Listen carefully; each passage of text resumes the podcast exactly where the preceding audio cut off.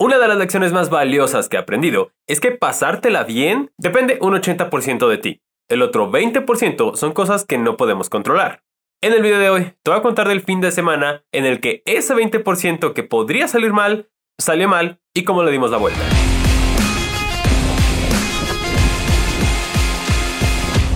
Si ya sigues el canal desde hace tiempo, estás familiarizado con Isa, una de mis mejores amigas y productora del canal.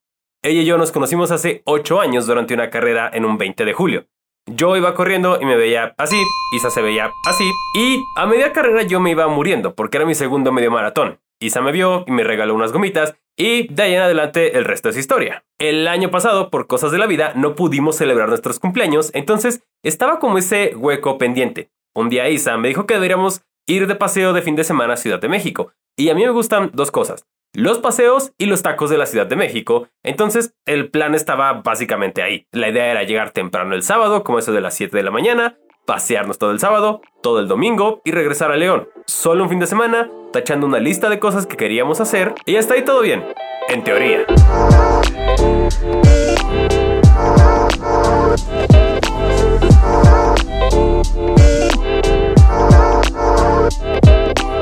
Pero de repente yo desperté en medio de la noche y el camión no se movía. Pensé que nos iban a saltar e íbamos a morir, pero después de varias horas no se movía y los camiones alrededor no se movían. Me dormí otro rato, desperté, ya era de día y seguíamos sin movernos.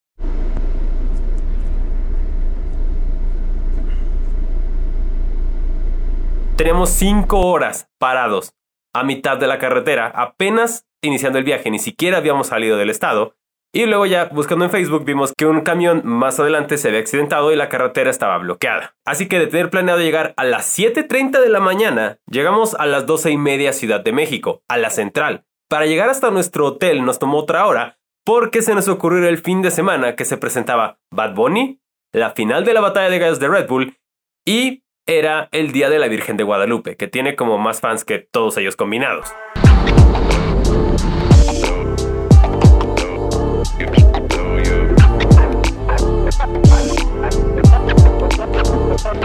Entonces, después de que llegamos al hotel, dejamos las cosas, fuimos a desayunar a las dos y media de la tarde, 12 horas después de que habíamos comido unas papas en el camión. Afortunadamente, Araíz, amiga del canal, que ya han visto aquí varias veces, me recomendó una deliciosa cafetería y no sé si fue por el hambre o porque la cocina es muy buena, pero recuerdo que me supo deliciosa la milanesa que pedí.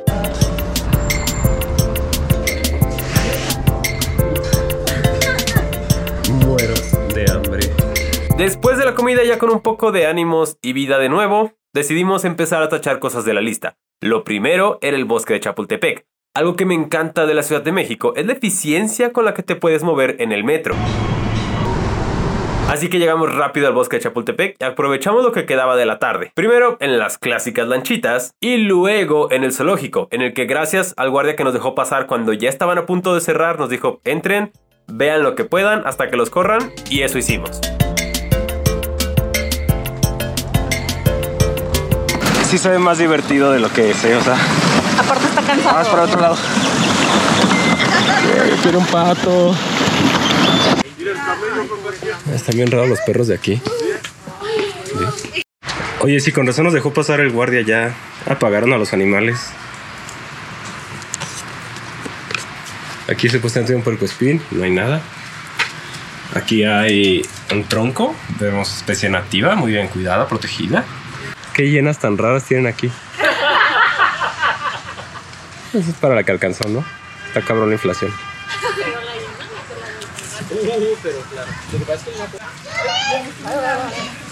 Cada vez están más extraños los perros de Ciudad de México. Me encantan los perros. Es un tipo de pollo. ¿Sabes en qué se parece este animal a mi papá? Este es un antílope. Mi papá es antílopes, obrador. Notarás que en los clips del zoológico no hablo mucho, y esto es porque antes de viajar a Ciudad de México, yo me enfermé de gripa.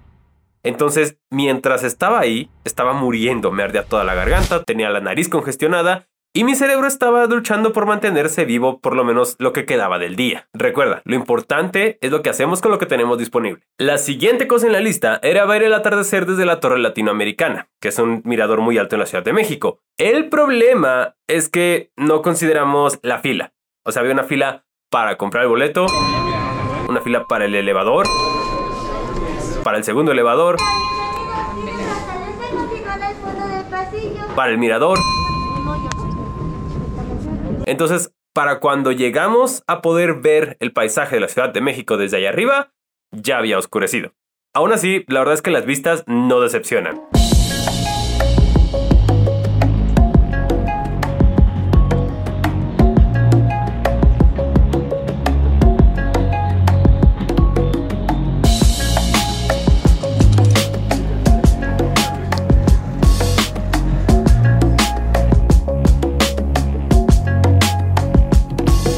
Ya bajamos y encontramos un lugar delicioso para cenar de comida japonesa. Además de que estaba muy rico, no había una fila de 70 personas como en la casa de Toño. Y después de esto ya nos dirigimos a dormir. Al día siguiente todavía tenemos varios pendientes y cuando estábamos alistándonos ya para salir del hotel, sonó la alerta sísmica. Está sonando la alerta sísmica.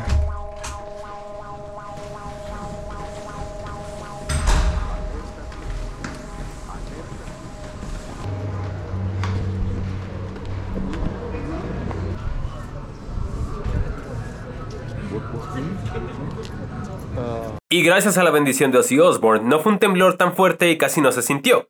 Pero el susto ya lo teníamos, y no hay nada mejor para el susto que un pan. Y yo conozco el lugar ideal para comer un pan en la Ciudad de México.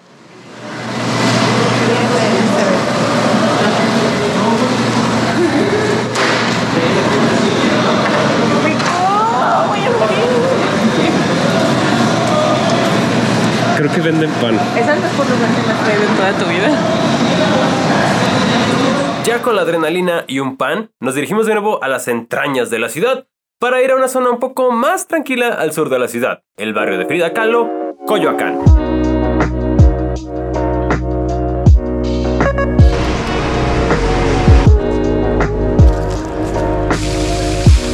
Aquí la idea era desayunar en un mercado donde yo recordaba haber ido con mi familia cuando era niño.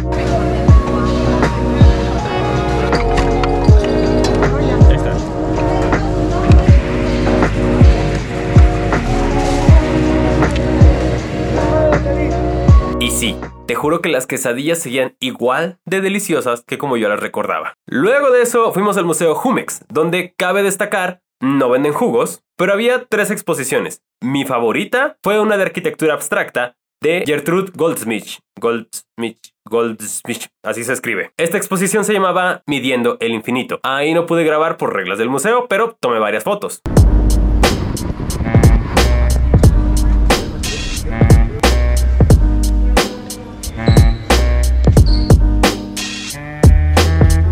Museo Jumex está el fotografiadísimo Museo Sumaya, pero ahí ya me dio flojera entrar, había demasiada fila. Además de que el tiempo ya nos estaba empezando a comer. Para este punto yo ya era consciente que a donde fuéramos tenemos que tomar en cuenta que habría filas o tráfico o gente, o filas de tráfico y gente. Así que preferimos regresar, buscar un buen lugar para comer, tranquilos y luego irnos a la central. Entonces ahí vamos de nuevo al metro. Como ya te dije, el metro es el medio de transporte más eficiente de la Ciudad de México cuando no falla.